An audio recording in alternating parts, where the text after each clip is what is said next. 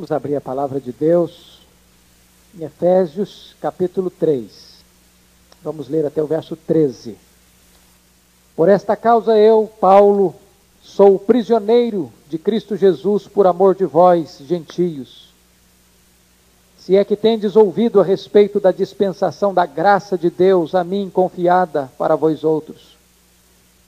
Pois segundo uma revelação, me foi dado conhecer o mistério conforme escrevi há pouco, resumidamente. Pelo que, quando ledes, podeis compreender o meu discernimento do mistério de Cristo, o qual em outras gerações não foi dado a conhecer aos filhos dos homens, como agora foi revelado aos seus santos apóstolos e profetas no Espírito, a saber, que os gentios são coerdeiros, membros do mesmo corpo e coparticipantes da promessa em Cristo Jesus por meio do Evangelho, do qual fui constituído ministro conforme o dom da graça de Deus a mim concedida, segundo a força operante do seu poder. A mim, o menor de todos os santos, me foi dada esta graça de pregar aos gentios o evangelho das insondáveis riquezas de Cristo e manifestar qual seja a dispensação do mistério, desde os séculos, oculto em Deus, que criou todas as coisas, para que pela igreja a multiforme sabedoria de Deus se torne conhecida agora dos principados e potestades nos lugares celestiais, segundo o eterno propósito que estabeleceu em Cristo Jesus, nosso Senhor, pelo qual temos ousadia e acesso com confiança mediante a fé nele. Portanto, vos peço que não desfaleçais nas minhas tribulações por vós, pois nisso está a vossa glória. Amém. Eu quero meditar sobre o tema o maior mistério da história. O maior mistério da história. No capítulo 1 desta carta aos Efésios, o apóstolo Paulo mostrou o plano eterno de Deus para a igreja. Como Deus na eternidade nos escolheu em Cristo.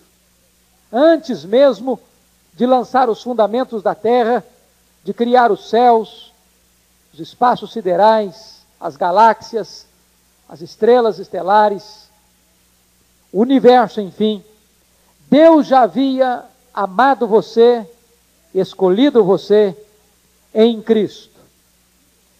E neste capítulo 1, Paulo então mostra a maquete do plano de Deus, da nossa redenção. Neste mesmo capítulo 1, o apóstolo Paulo ora agora pela igreja, para que a igreja, ao olhar para esta maquete, ao olhar para este plano, ao olhar para este projeto, pudesse entender três coisas. Pudesse entender a grandeza do seu chamado o que é ser crente? O que é ser cristão?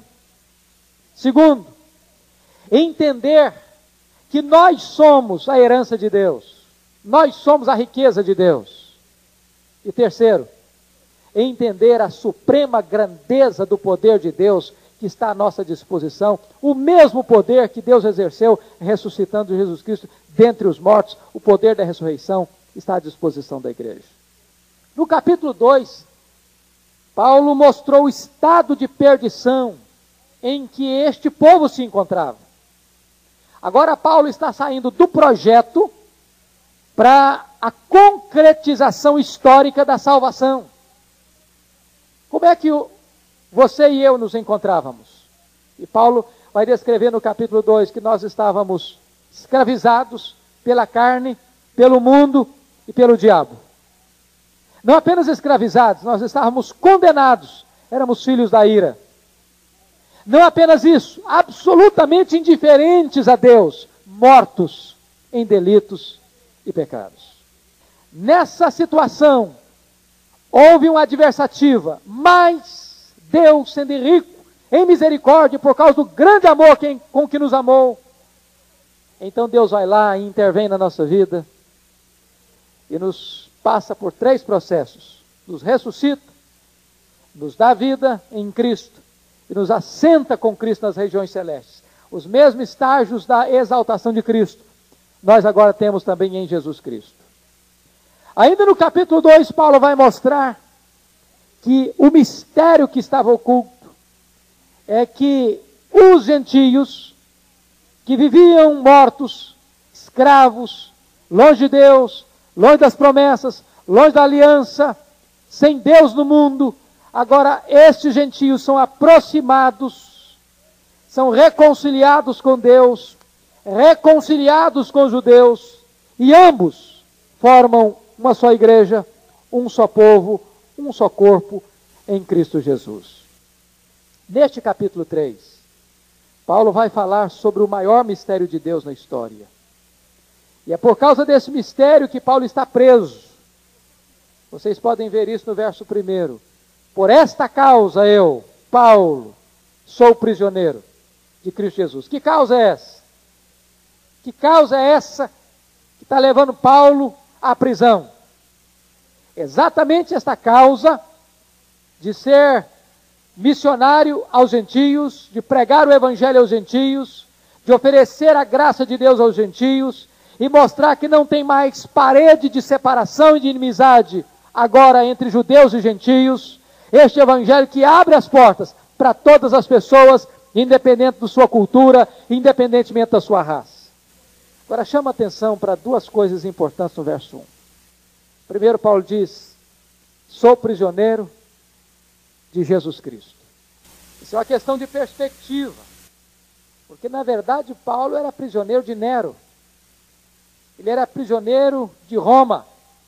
Ele estava algemado por um soldado romano, sob a custódia de César, Nero. Mas na mente de Paulo, a sua vida está debaixo da soberania de Deus. Quem dirige, quem controla, quem conduz a sua vida não é Nero, não é a política, não são judeus, não é a perseguição. Quem controla e dirige a sua vida é o trono de Deus. Quão bom seria, meus irmãos, se nós pudéssemos ter esta mesma, esta mesma percepção de Paulo. Paulo está sendo perseguido, Paulo está sendo açoitado, Paulo está sendo injustiçado, Paulo está sendo jogado em prisões, Paulo está sendo perseguido tenazmente. Paulo agora está preso, algemado, aguardando a sua sentença de morte.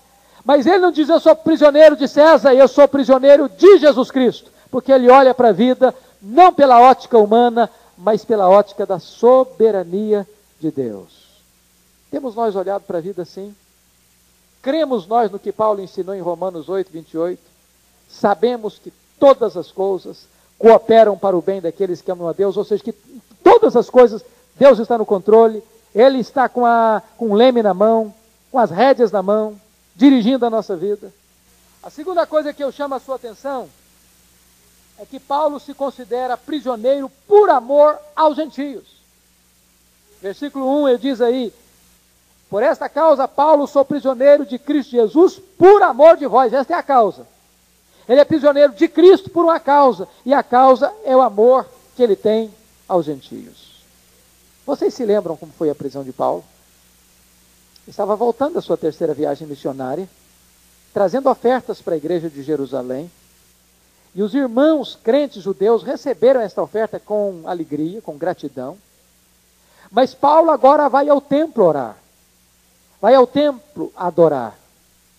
E de repente uma turba de judeus apanham Paulo, acusam-no de introduzir no templo um grego. E lembram, quarta-feira passada, que falamos que havia uma parede no templo, onde um gentio não podia atravessar aquela parede, porque ele era morto. E aqueles judeus então entenderam que Paulo estava introduzindo um gentio no templo e ele era passível de morte. E agarraram Paulo e prenderam Paulo e não for a intervenção romana, Paulo teria sido esquartejado por aquela multidão sangue sedenta sedenta de sangue.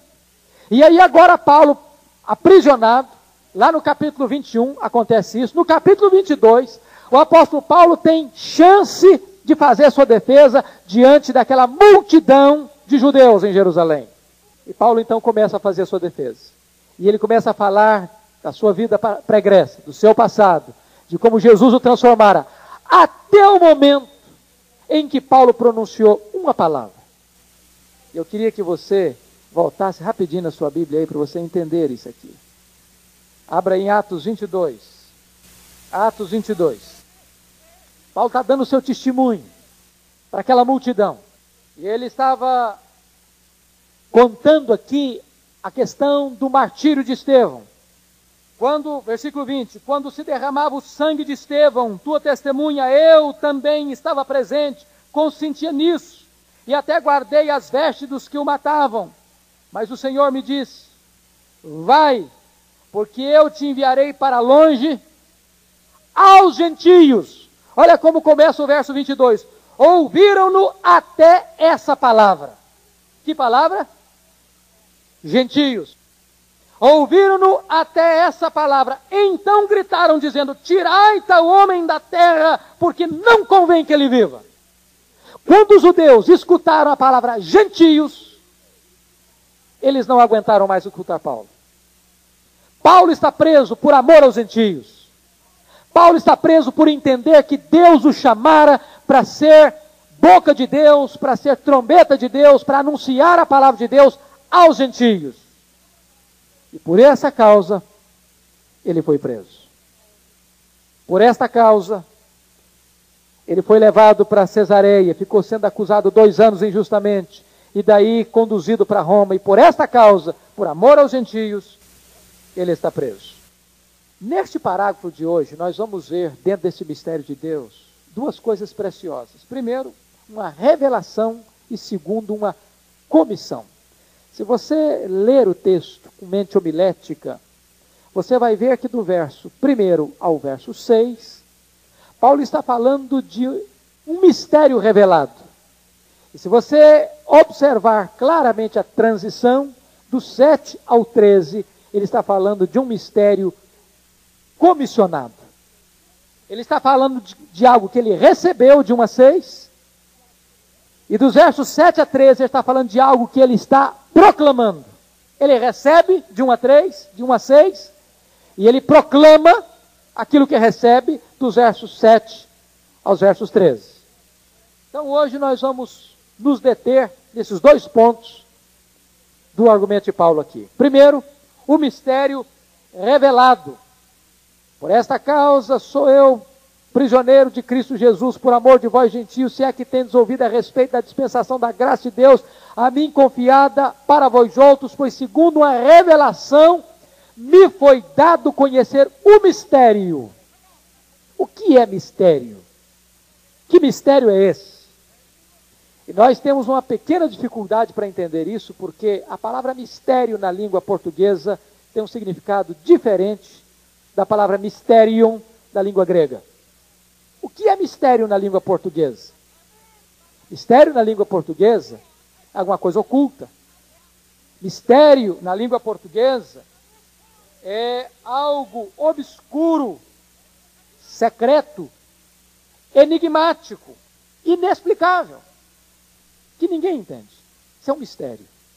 Agora, mistério na língua grega significa algo que fora oculto, mas que agora fora plenamente revelada.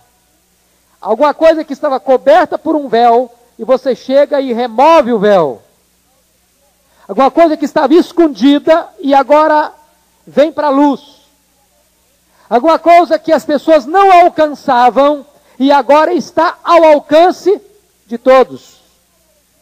Esse mistério não é algo que a mente humana pode alcançar, não é algo que você descobre pela pesquisa, não é algo que alguém vem e conta para você. Diz Paulo que este mistério veio a ele através de revelação. O próprio Deus entregou para ele, o próprio Deus mostrou para ele. Não foi algo que ele descobriu, não foi algo que ele pesquisou, não foi algo que contaram para ele. Este mistério está agora ao alcance de toda a igreja. E que mistério é esse? No versículo 4 ele vai dizer que esse é o mistério de Cristo. No versículo 3 ele vai dizer que ele recebeu esse mistério por revelação. E apenas no verso 6 é que Paulo vai dizer para nós a essência desse mistério. E qual é a essência desse mistério? Que estiveram oculto em outras gerações, que os anjos não sabiam, mas que agora, a época dele, é que foi revelada aos apóstolos e profetas. Qual era esse mistério? Que os gentios são coerdeiros, membros do mesmo corpo e coparticipantes da promessa em Cristo Jesus por meio do Evangelho. Eu não sei se vocês perceberam que tem dois mistérios aí. O primeiro mistério é o mistério de Cristo, versículo 4. Cristo, este mistério que estava oculto e que foi plenamente revelado. Os judeus aguardavam o Messias. Quando o Messias chegou, os judeus entenderam? Não. Veio para os seus e os seus não o receberam.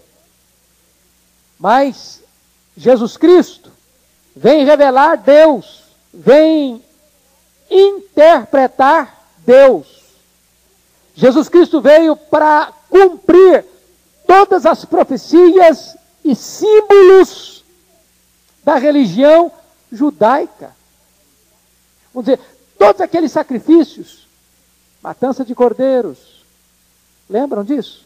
Cordeiro tinha que ser sem defeito. Chegava lá, o sacerdote molava, derramava o sangue, depois colocava a carne sobre o altar de bronze, e aquilo era queimado. Depois tinha um outro bode, que era o bode da expiação, onde o sacerdote confessava os pecados sobre a cabeça dele e soltava para o deserto. Ritos de purificação. Tudo aquilo apontava para Jesus. As pessoas não entendiam isso. Muitas delas não compreendiam esse mistério. Mas Deus estava apontando para Jesus, mais do que isso. A Bíblia diz que Deus deixou impunes as transgressões anteriormente cometidas para puni-las em Cristo. Eu quero te fazer uma pergunta. De que maneira que Deus remiu os pecados de Abel, de Noé, de Jacó, de Moisés, de Elias, dos profetas, de Davi, dos reis? De que maneira? Qual foi o instrumento que Deus usou para remir o pecado das pessoas que viveram antes de Cristo? Hã? Foi pelo sangue de Jesus. Foi pela fé no Filho de Deus que havia de vir. Eles olhavam para aqueles sacrifícios, mas eles estavam olhando além daqueles sacrifícios. Sangue de touros e de bodes não pode espiar pecados. O sangue de Cristo é o sangue que espia o pecado, que limpa todo o pecado. É o cordeiro que tira o pecado do mundo. Aqueles que viveram antes de Cristo olhavam para frente, para o Messias que havia de vir. Nós olhamos para trás para o Messias que já veio. Este é o mistério de Cristo. Mas havia um segundo mistério. Que mistério era esse? Era a igreja a igreja. E se você perceber no versículo 6, ele usa três expressões no grego. Infelizmente no português não deu para colocar a, a, os prefixos, mas na língua grega estão. Na língua grega a, a expressão si, S, I, N, ou S, Y, N, é o prefixo de ligação. Por exemplo, co-herdeiro. Você não usa o prefixo co mas você usa sim. Por exemplo, simpatia. O que é simpatia? É, é o prefixo sim mais patós de sofrimento. O que é uma pessoa simpática? É uma pessoa que se identifica com o sofrimento do outro. Simpática. E aqui no grego tem três palavras, embora no português só tem duas, que mostram isso. Nós somos co-herdeiros nós somos coparticipantes e nós somos membros do mesmo corpo. A palavra membros do mesmo corpo aí já fugiu um pouquinho da, da cadência aí. mas as expressões na língua original são as mesmas. É sincleronoma, soma e simetocha. Todas as três com o mesmo prefixo, mostrando que agora os judeus têm estas, essas mesmas, esses mesmos benefícios. São co-herdeiros, são membros do mesmo corpo e são coparticipantes das mesmas promessas. Eles estão no mesmo pé de igualdade dos judeus. Esse era um mistério que estava oculto. Agora, o que é interessante é o seguinte, que isso vai se tornando, como diz lá Provérbios 4:18, uma luz, como a luz da aurora que vai brilhando e vai brilhando até ser o dia perfeito. Eu pergunto a você: a ideia da igreja e da saudação dos gentios já estava no Velho Testamento? Estava ou não estava? Claro que estava. Claro que estava. Gênesis 12, 3. Deus disse para Abraão: Em ti serão benditas quantas famílias da terra? Todas as famílias da terra. O que estava ali? Era uma promessa da salvação aos gentios. Por exemplo, nós podemos observar outra, outra promessa. Lá no Salmo 2 diz que o Messias receberia as nações por herança. De que forma? Obviamente por salvação. Porque, do contrário, tudo já é dele. Outro exemplo, podemos. Para que, que Deus chamou Israel? Para ser luz para as nações. Para que, que Israel deveria ser luz para as nações? Se Deus não tivesse intenção, desejo e propósito de salvar os gentios. O próprio Jesus ordena na grande comissão: fazei discípulos de todas as nações. Agora, o que Paulo está dizendo é que agora esse mistério está totalmente, absolutamente claro. E o que é que está claro? É que Deus não apenas reconciliou os gentios com Ele, Deus, por meio de Jesus, mas Deus também reconciliou judeu e gentio um com o outro num só corpo, que é a igreja. Ou seja, aquele povo de Israel, que era teocracia no passado, governo de Deus no meio de um povo, agora não é mais, não tem mais sentido. E Deus tem um novo povo, Deus tem uma nova comunidade, Deus está formando uma nova geração que é a igreja, formada de judeus e de gentios, sem diferença de cultura, de raça, de nacionalidade. Este povo chama-se igreja. Paulo diz: Este é um mistério que estava oculto dos anjos e dos homens durante as gerações. Se você perceber, no verso 5, Paulo diz que esse mistério só veio ter plenitude de revelação agora, o qual em outras gerações não foi dado a conhecer aos filhos dos homens, como agora. Eu queria que você grifasse o como agora. Não é que esse assunto não tivesse já sementes, já que não tivesse pistas, já não tivesse ah, luz sobre o assunto. Mas ele diz que esse mistério agora veio revelado na sua plenitude absoluta. O segundo ponto, então, o primeiro é o mistério revelado. Agora vamos trabalhar o mistério comissionado. Versículo 7 a 13, Paulo vai mostrar que aquilo que ele recebeu, ele é comissionado, do qual fui constituído, versículo 7, do qual, ou seja, do Evangelho, que é a essência desse mistério, fui constituído ministro conforme o dom da graça de Deus a mim, concedida segundo a força operante do seu poder. Nós vamos ver algumas coisas aí. Primeiro, Paulo compara o mistério com o Evangelho. É por meio do Evangelho que os judeus e os gentios são unidos a Cristo. O mistério foi a verdade revelada a Paulo e o evangelho é a verdade pregada por Paulo. Mistério revelado a, evangelho pregado por. Ok? De acordo com o versículo 7. Depois ele diz o privilégio de ser dispenseiro desse mistério. Paulo chama-se a si mesmo, no versículo 8. A mim, o menor de todos os santos, me foi dada esta graça de pregar aos gentios o evangelho das insondáveis riquezas de Cristo. Paulo faz três referências assim muito interessantes. Lá em 1 Coríntios 15, Paulo se refere a si mesmo como o menor dos apóstolos. É, versículo 15, 9. Porque eu sou o menor dos apóstolos.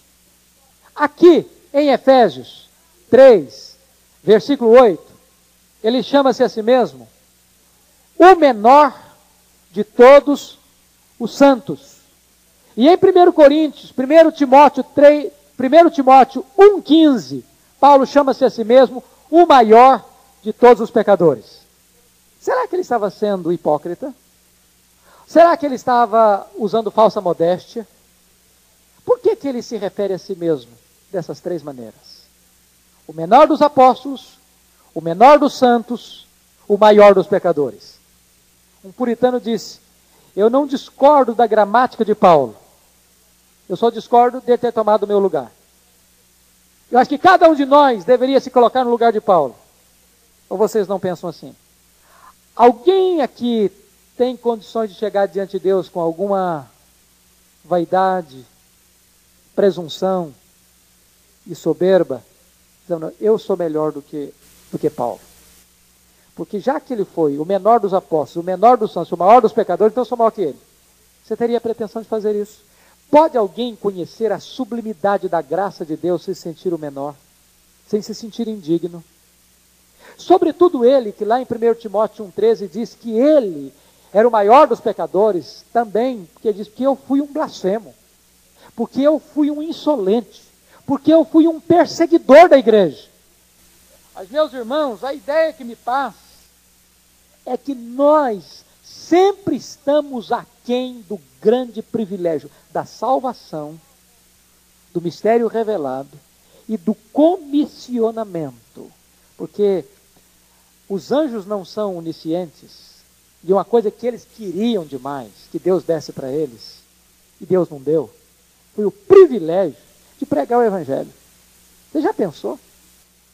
Os anjos queriam ter um ministério que Deus não lhes deu. Pregar boas notícias. Quem não gosta de ser portador de boas notícias? Não é verdade? Tem coisa que é difícil ser portador. Eu, como pastor, uma das coisas mais difíceis para mim é ter que ser portador de notícias difíceis. Eu nunca me esqueço, há alguns anos, quando uma menina que frequentava a nossa igreja era adolescente, tinha 13 anos, e seu pai e sua mãe foram para Guarapari passar um final de semana e ela ficou em Vitória. Ela morava ali perto da ladeira Santa Clara. E o pai daquela menina passou mal em casa, lá em Guarapari, e foi levado para o hospital pela própria esposa. Quando entraram com aquele senhor no hospital, o infarto foi fulminante. Madrugada, para ir à casa daquela menina, de 13 anos, filha única, para dizer para ela que o pai dela, que a mãe dela, tinham acabado de morrer. Não é fácil dar uma notícia dessa. Agora, quem não gosta de ser portador de boas notícias? Já perceberam em casa, quando tem uma notícia boa, cada menino quer correr na frente do outro para dar notícia? Não deixa que eu dou, não deixa que eu falo. Todo mundo quer falar coisa boa. Paulo disse que os anjos gostariam de ser portadores dessa boa notícia, mas Deus nola concedeu. E ele olhar para si mesmo se sente tão miúdo, tão pequeno, tão indigno, que diz: Eu, o menor de todos os santos, recebi o privilégio, a benção de anunciar, de proclamar as insondáveis riquezas de Cristo Jesus. E ele vai dizer no versículo 7 que para anunciar é preciso de poder, o qual foi constituído ministro conforme o dom da graça. Veja, ele não é ministro porque ele se intitula ministro, ele não se ordena a si mesmo, ele não se comissiona a si mesmo, é conforme o dom da graça a mim concedida. E agora ele diz no verso 7, segundo a força operante do seu poder. Ele usa duas palavras muito fortes na língua grega, que é a palavra energeia e que é a palavra dinamis, que vem energia e dinamite. Você bem sabe qual o efeito da energia. Você sabe que poder de explosão tem a dinamite. Ele diz que este é o poder que opera nele para que ele pudesse anunciar o Evangelho de Jesus Cristo. Então, Paulo aqui descreve três coisas para nós fecharmos o nosso estudo. O privilégio de pregar envolve três etapas. Primeiro, versículo 8, é pregar as insondáveis riquezas de Cristo. A palavra insondável significa inexaurível, inesgotável, que você tira, tira, tira, tira, tira e não consegue tirar até o fim. Como aquele menino que estava à beira da praia e perguntou para o seu pai: Papai, o que significa inesgotável? A palavra é muito complicada para a cabecinha dele. Eu tinha escutado a palavra, não sabia o que significava. Aí o pai dele diz: Ah, meu filho, vem cá que eu vou te, eu vou te explicar o que, que é inesgotável. Estava brincando na areia com um baldinho. Aí o pai foi lá dentro do mar e pegou um baldinho de água, jogou na areia. Foi lá, pegou outro baldinho de água, jogou na areia. Foi lá, pegou outro baldinho de água, jogou na areia. Quando da décima vez o menino não estava entendendo lá, meu filho, sabe o que é inesgotável? Significa que se você passar aqui sua vida inteira, se você pudesse viver milhares de anos, tirando água com seu baldinho, esse mar nunca iria ficar vazio.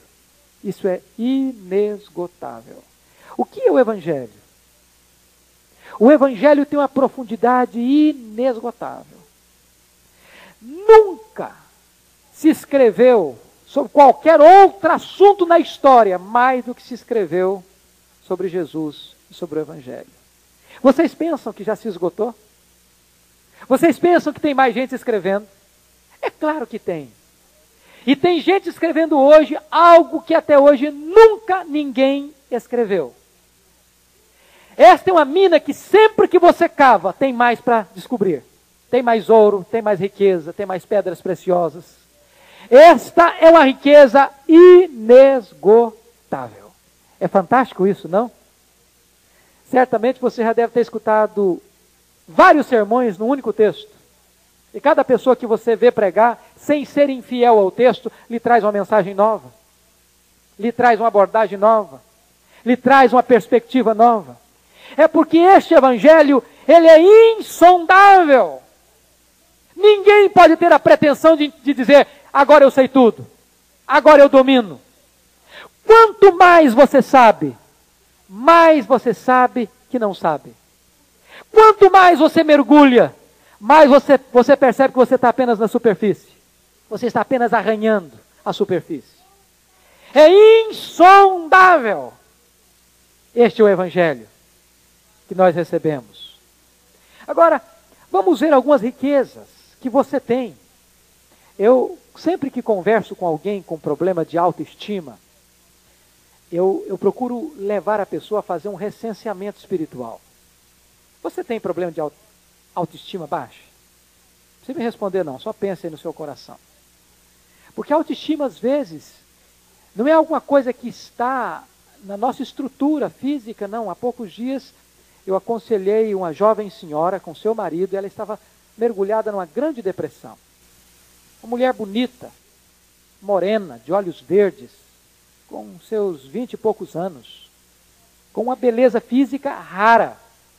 E aquela mulher estava olhando para a vida e achando tudo embaçado, tudo triste, não gostava da sua vida, já tinha tentado suicídio três vezes. E eu olhei para ela e disse: Filha, vamos alistar algumas coisas preciosas que Deus fez por você. E aí eu comecei, ela era crente, é crente no Senhor Jesus. Você acha que um crente pode ficar deprimido? Pode, pode ficar, e às vezes fica. E às vezes olha a vida com lentes embaçadas. E eu comecei a listar quem ela era. Você é filha do rei dos reis. Você já pensou que honra é isto? Você não é inquilino, não, você é filho. Você é herdeiro, herdeira de tudo quanto Deus tem. Você já pensou nisso? Você é habitação de Deus. Deus está trabalhando em você, construindo em você um templo, uma catedral existencial do Espírito Santo. Você é tão importante para Deus que a Bíblia diz que você é a menina dos olhos de Deus. Não tem nada que você preserve e guarda com mais cuidado do que a menina dos seus olhos. A primeira coisa que você protege no seu corpo é a menina dos seus olhos. É assim que Deus cuida de você. Você é a herança de Deus, a delícia de Deus. E eu fui catalogando para aquela irmã quem ela era em Cristo Jesus. Quando você percebe a riqueza insondável, você estava morto e reviveu, você estava perdido e foi achado, você era pobre e agora você é rico, porque você é herdeiro, você é co-herdeiro com Jesus. Você estava como filho da ira, agora você está desfrutando do beneplácito de Deus, do prazer de Deus. Deus se alegra em você com alegria, como o noivo se alegra da noiva, Deus se alegra em você. E você vai olhando a riqueza do Evangelho. Quando nós paramos para meditar na riqueza do Evangelho, seu coração se enche de alegria. E Paulo diz: Eu não tenho outra coisa a pregar a não ser o Evangelho, a não ser Jesus. Hoje, às vezes, somos pressionados a pregar os noticiários do dia, as manchetes dos jornais, as últimas questões políticas, os últimos movimentos filosóficos. Mas Paulo, que viveu numa sociedade tão conturbada, de tantas injustiças sociais, de tantos problemas graves da sociedade, Paulo diz: a minha pregação é a insondável, as insondáveis riquezas do Evangelho. Esta é a palavra que nós temos para o mundo. Agora, você tem conhecido, experimentado e anunciado, querido, as insondáveis riquezas do Evangelho de Jesus na sua vida?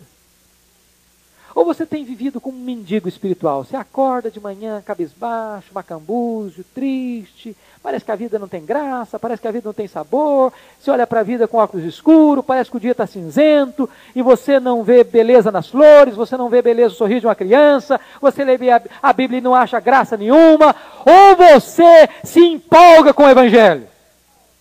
Ou esse negócio mexe com a sua alma, mexe com as suas emoções, mexe com os seus sentimentos mexia com o coração de Paulo.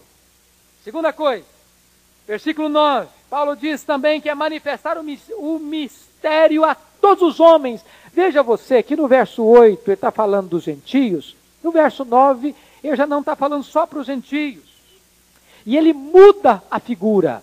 No verso 8 ele está falando de pregar o evangelho. E evangelho, evangelizam é boas novas. Só que no verso 9 ele usa manifestar. E sabe o que significa a palavra manifestar? É uma palavra muito bonita na língua, vem para a língua portuguesa, é uma palavra muito bonita. Essa palavra, agora, manifestar, tem uma outra conotação, é a palavra fotizo, de onde vem fotos. Luz. Luz. Manifestar agora, eu disse que é levar luz onde tem trevas. E qual o ministério que Deus deu para Paulo?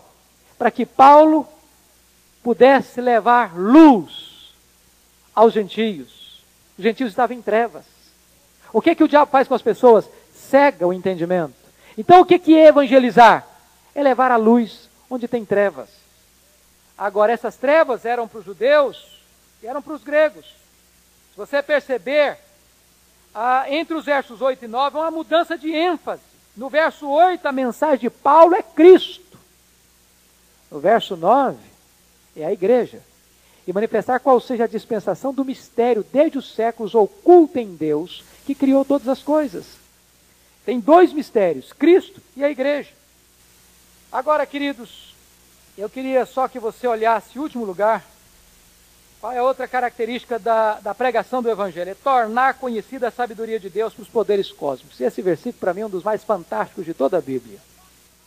Veja o versículo 3. Para que pela igreja a multiforme sabedoria de Deus se torne conhecida agora dos principados e potestades nos lugares celestiais. Olha o que você está percebendo aí. Deus está formando uma comunidade multirracial, multicultural, com uma bela, como uma bela tapeçaria. Queria que você prestasse atenção na palavrinha aí, multiforme sabedoria de Deus. Para que pela igreja a multiforme sabedoria de Deus se torne conhecida. Sabe o que é multiforme aí? É a palavra poiquilos, de onde vem a nossa palavra policromático. O que é cromos? Cor. Policromático, o que significa? De várias cores. É a mesma palavra grega aqui. Poikilos. Paulo está dizendo que a sabedoria de Deus é como um tapete de várias cores, entrelaçados, onde as cores são combinadas, onde você olha e vê beleza artística. Essa palavra era usada para descrever flores, coroas, tecidos bordados e tapeçarias. Paulo está dizendo que essa multiforme sabedoria de Deus vai pegar um judeu, vai pegar um gentio e vai juntar esses dois que eram inimigos, ao ponto de um considerar o outro combustível do fogo do inferno. E vai juntar esses dois agora, num só corpo, para que forme um só povo, um só rebanho, uma só igreja. Agora, Paulo vai dizer que a igreja está no palco para o maior espetáculo do mundo. Pense nessa cena. Pense em você num teatro. Pense nas cortinas fechadas. Pense nas cortinas abertas. E lá no palco está a igreja. Olha que figura extraordinária. A história é o teatro. O mundo é o palco. Os membros da igreja são os atores. O próprio Deus escreveu a peça e dirige a peça, porque produziu a peça ato após ato, cena após cena, a história continua a se desdobrar. Agora, quem é que está sentado lá no auditório para assistir essa peça? Principados e potestades. Percebe a figura? Primeira conclusão que você tira: que os anjos não são oniscientes. Tem coisas que eles não sabiam e passam a saber. E o que é que os anjos não sabiam e passaram a saber através da igreja?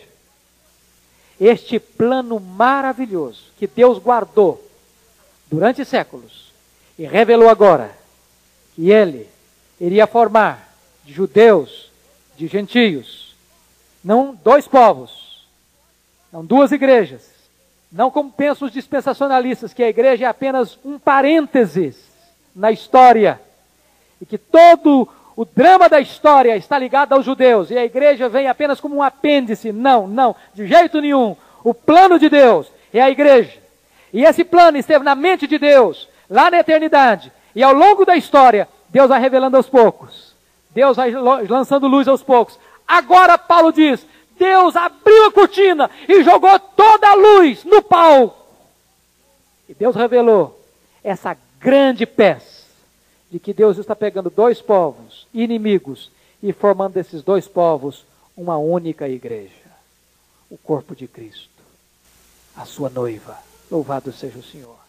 E diz que quando isso acontece, os anjos ficam profundamente encantados. Eu fico imaginando os anjos aplaudindo e ovacionando esta obra fantástica da multicolorida sabedoria de Deus. Que coisa extraordinária. Veja você, que quando Deus estava realizando a velha criação, ou a criação do universo, Deus estava revelando para os homens o seu poder. Mas quando Deus está realizando a nova criação, a igreja, Deus está revelando aos anjos a sua sabedoria. É isso que Paulo está nos ensinando. Concluindo, queridos, eu queria dizer para vocês que este texto fantástico das Escrituras tem um aspecto prático e pastoral. Paulo diz agora, você pode ver no verso 12, se você sabe disso, irmão, se você, se você conhece as insondáveis riquezas do Evangelho, isso tem que implicar em algumas coisas na sua vida. Segundo o eterno propósito que estabeleceu em Cristo nosso Senhor, pelo qual temos ousadia e acesso com confiança mediante a fé nele. São três palavras extremamente fortes aqui: ousadia, acesso e confiança. Se você sabe quem é você em Cristo, se você conhece o plano de Deus na sua vida, então você tem confiança para chegar a Deus. Você tem livre acesso à presença de Deus. E você tem plena convicção de que você é aceito por Deus. Acaba esse negócio de baixa autoestima espiritual. Você pode ter crise, sim. Mas nunca no aspecto de achar que Deus não gosta de você, que Deus não está interessado na sua vida, que Deus não tem um plano fantástico, extraordinário para a sua vida. Eu queria então fechar dizendo para você três coisas básicas. Primeiro, a igreja ocupa um lugar central na história. Se você ler a história geral, é, há poucos dias o Tiago, logo que chegou, tirou uma nota baixa em história e ele custou para se reabilitar na autoestima e história. Eu disse: Eu não gosto de história. Eu precisei trabalhar um pouco com ele para ele voltar a ter gosto pela história. Mas por quê? Por que, que as pessoas não gostam de história? O que, que se estuda em história? Guerras, reis, nações, uma levanta, outra cai, um rei que levantou, que caiu, a guerra tal, dominou tal, país tal. E nós achamos que isso é história. É assim que os homens escrevem história. Como Deus escreve a história? O que é importante para Deus na história? Deus está escrevendo a história. E na história que Deus está escrevendo, Ele está formando um povo. E este povo está sendo chamado de todas as tribos, raças, línguas, nações. E Deus está chamando esse povo para se tornar a noiva do seu filho, o templo da sua habitação. Quando esta história estiver concluída, haverá uma voz: Eis o tabernáculo de Deus entre os homens. Deus mesmo estará com eles. Eles serão povos de Deus. E Deus estará com eles. É assim que Deus olha a história. O centro da história é Deus formando um povo que se chama igreja. E você faz parte desse povo. Segundo, a igreja ocupa lugar central no Evangelho. Sabe por quê? Porque o Evangelho é o mistério de Deus revelado.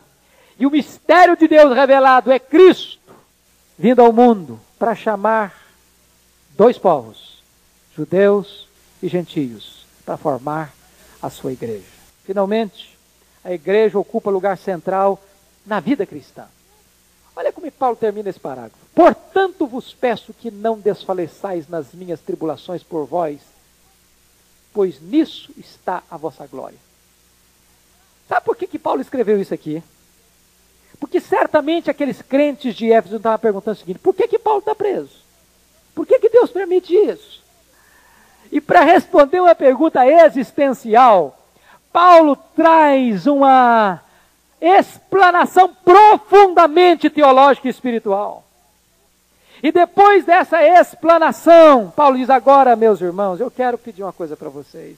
Não desfaleçam nas minhas tribulações, pois nisto está a vossa glória. O que é impressionante é que Paulo junta no mesmo versículo tribulação ou sofrimento e glória. Sofrimento e glória. Você sabia que não há glória sem sofrimento? Nós cantamos um hino muito bonito. Até que um dia o Senhor vai, como é que é o hino lá? A Rua de Cruz? Até que um dia Deus vai trocar a cruz pela coroa. Mas não tem coroa sem cruz. Paulo entende isso. Hoje tem se pregado um evangelho de coroa e muito pouco um evangelho de cruz. Há alguns que pregam o evangelho de cruz sem pregar o evangelho de coroa. Nós não podemos dividir e nem separar o que Deus uniu. Primeiro, tem sofrimento, mas tem glória. Tem cruz, mas tem coroa. Tem vale, mas tem arrebatamento. Tem glória. Tem coisas que o ouvido não ouviu e olhos não viram. Que Deus nos ajude, queridos, a olhar para a Bíblia nessa perspectiva e encher a nossa alma de alegria e de esperança. Que seja assim. Amém.